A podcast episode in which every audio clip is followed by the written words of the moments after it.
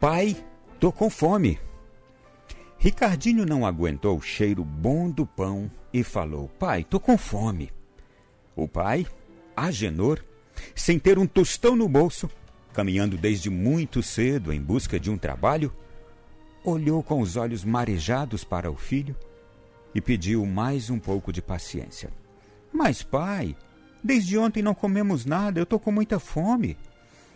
Envergonhado, triste e humilhado em seu coração de pai, Agenor pediu para o filho aguardar na calçada, enquanto entrou numa padaria à frente. Ao entrar, dirigiu-se a um homem no balcão. Meu senhor, estou com meu filho de apenas seis anos na porta, com muita fome. Não tenho nenhum tostão, pois saí cedo para buscar um emprego e nada encontrei. Eu lhe peço que, em nome de Jesus, me forneça um pão para que eu possa matar a fome desse menino. Em troca, posso varrer o chão de seu estabelecimento, lavar os pratos, os copos ou outro serviço que o senhor precisar. O dono da padaria se chamava Amaro. E, olhando para o semblante daquele homem, calmo e sofrido, pedindo comida em troca de trabalho, pediu então que o homem chamasse seu filho. Agenor então pegou o filho pela mão e o apresentou ao Amaro, que imediatamente pediu que os dois se sentassem junto ao balcão, onde mandou servir dois pratos de comida do famoso PF: arroz, feijão, bife e ovo. Para Ricardinho, a criança, era um sonho comer após tantas horas na rua.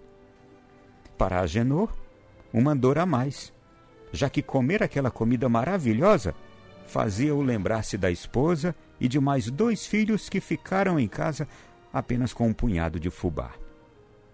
Grossas lágrimas desciam dos seus olhos já na primeira garfada. A satisfação de ver seu filho devorando aquele prato simples, como se fosse um manjar dos deuses, e a lembrança de sua pequena família em casa foi demais para o coração daquele homem, tão cansado de mais de dois anos de desemprego, humilhações e necessidades. Amaro, o dono da padaria, se aproxima de Agenor e, percebendo a sua emoção, brincou para relaxar. Ô Maria, sua comida deve estar muito ruim. Olha, o meu amigo aqui está até chorando de tristeza desse bife. Será que é sola de sapato? Imediatamente Agenor sorriu e disse que nunca tinha comido uma comida tão gostosa e que agradecia a Deus por ter aquele prazer. Amaro Pediu então que ele sossegasse o coração, que almoçasse em paz e depois conversariam sobre trabalho. Mais confiante, Agenor enxugou as lágrimas, começou a almoçar, já que sua fome já estava nas costas.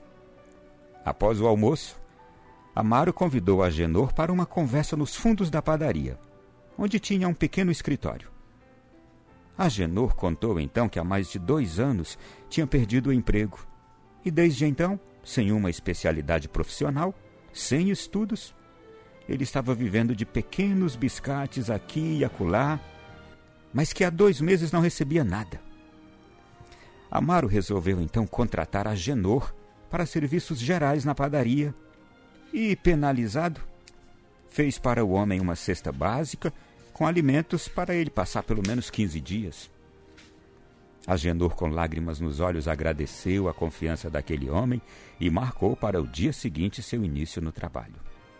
Ao chegar em casa com toda aquela fartura, Agenor era um novo homem, sentia esperanças, sentia que sua vida iria tomar novo impulso e Deus estava lhe abrindo mais do que uma porta. Era toda uma esperança de dias melhores. No dia seguinte, às cinco horas da manhã, Agenor estava na porta da padaria, ansioso para iniciar seu novo trabalho. Amaro chegou logo em seguida e sorriu para aquele homem que nem ele sabia por que estava ajudando. Os dois tinham a mesma idade, 32 anos, e histórias bem diferentes. Mas algo dentro dele o chamava para ajudar aquela pessoa. E ele não se enganou. Durante um ano, Agenor foi o mais dedicado trabalhador daquele estabelecimento, sempre honesto e extremamente zeloso com seus deveres. Um dia, Amaro chamou Agenor para uma conversa e falou da escola que abriu vagas para a alfabetização de adultos, um quarteirão acima da padaria, e que ele fazia questão que Agenor fosse estudar. Agenor nunca esqueceu seu primeiro dia de aula. A mão trêmula nas primeiras letras e a emoção da primeira carta. Doze anos se passaram desde aquele primeiro dia de aula. Vamos encontrar o doutor Agenor Batista de Medeiros, advogado, abrindo seu escritório para seu cliente, e depois outro e mais outro. Ao meio-dia ele desce para um café na padaria do amigo Amaro, que fica impressionado em ver o antigo funcionário da limpeza tão elegante em seu primeiro terno. Mais dez anos se passam, e agora doutor Agenor Batista, já com uma clientela que mistura os mais necessitados que não podem pagar e os mais abastados que o pagam muito bem, resolve criar uma instituição que oferece aos desvalidos da sorte, que andam pelas ruas, pessoas desempregadas e carentes de todos os tipos, um prato de comida diariamente na hora do almoço. Mais de 200 refeições são servidas diariamente naquele lugar, que é administrado pelo filho dele, o agora nutricionista Ricardo Batista. O Ricardinho, aquele menino que estava pedindo comida ao pai. Tudo mudou. Tudo passou. Mas a amizade daqueles dois homens, Amaro, o dono da padaria, e Agenor, impressionava a todos que conheciam um pouco da história de cada um. Conta-se que aos 82 anos, os dois faleceram no mesmo dia, quase que à mesma hora, morrendo placidamente com um sorriso de dever cumprido. E Ricardinho, o filho mandou gravar na frente da casa, da casa criada para ajudar os desvalidos na rua, que seu pai fundou com tanto carinho, a seguinte frase: Um dia eu tive fome e você me alimentou. Um dia eu estava sem esperanças e você me deu um caminho. Um dia acordei sozinho e você me deu Deus. E isso não tem preço. Que Deus habite em seu coração e alimente sua alma.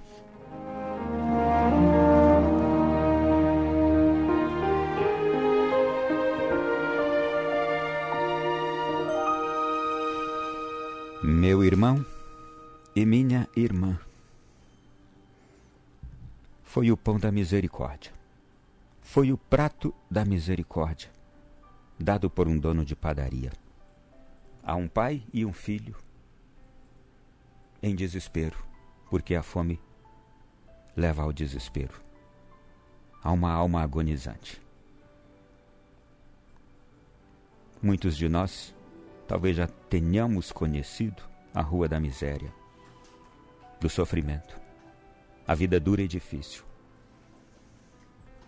Mas somente quem vive essas experiências também é capaz de experimentar o pão da misericórdia, o abraço da misericórdia, o amor misericordioso, e isto é que é verdadeiramente experimentar misericórdia. Quem estava em miséria. Ninguém reclame da sua miséria. Ninguém reclame da sua doença.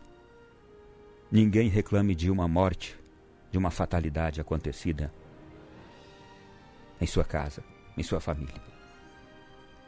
Se torna também, como diz a palavra de Deus, o momento em que se experimenta verdadeiramente a misericórdia de Deus. E como é possível que da miséria se tire tanto fruto? Só Deus mesmo é capaz disso. Foi dessa experiência de miséria, deste pai com este, desta família inteira, na verdade, que nasceu a bela atitude daquele dono de padaria, a formação, o estudo, a instrução daquele homem inculto, iletrado. Foi da miséria que veio depois o gesto de amor e caridade daquele homem já formado com seu filho, um dia miseráveis, abrindo uma casa para acolher a pessoas como eles um dia, desvalidos. Não se reclame de nenhuma situação de miséria. Tenhamos confiança em Deus, meu irmão e minha irmã. Tenhamos confiança na misericórdia de Deus. O fato de hoje, ele, como tantos outros, é uma fonte de sabedoria. Tem um provérbio, acho que é um provérbio chinês, que ele diz assim: Você quer fazer a coisa certa sempre? Quer acertar sempre? Consulte três velhos. Acho que é isso. Quer vencer na vida? Consulte três velhos. Porque eles vão dar sempre respostas de sabedoria. Não se despreza e não se descarta a sabedoria por nada, meu irmão. Por nada, minha irmã. E a sabedoria é fruto de experiências, de vidas bem vividas. Se pode dizer que depois de 20 anos, resultado daquela experiência de miséria, daquele homem com aquele filho que teve coragem de entrar numa padaria e pedir um prato de comida ou um pão simplesmente para o filho, só 20 anos depois, se tirou a grande mensagem de sabedoria da miséria da fome.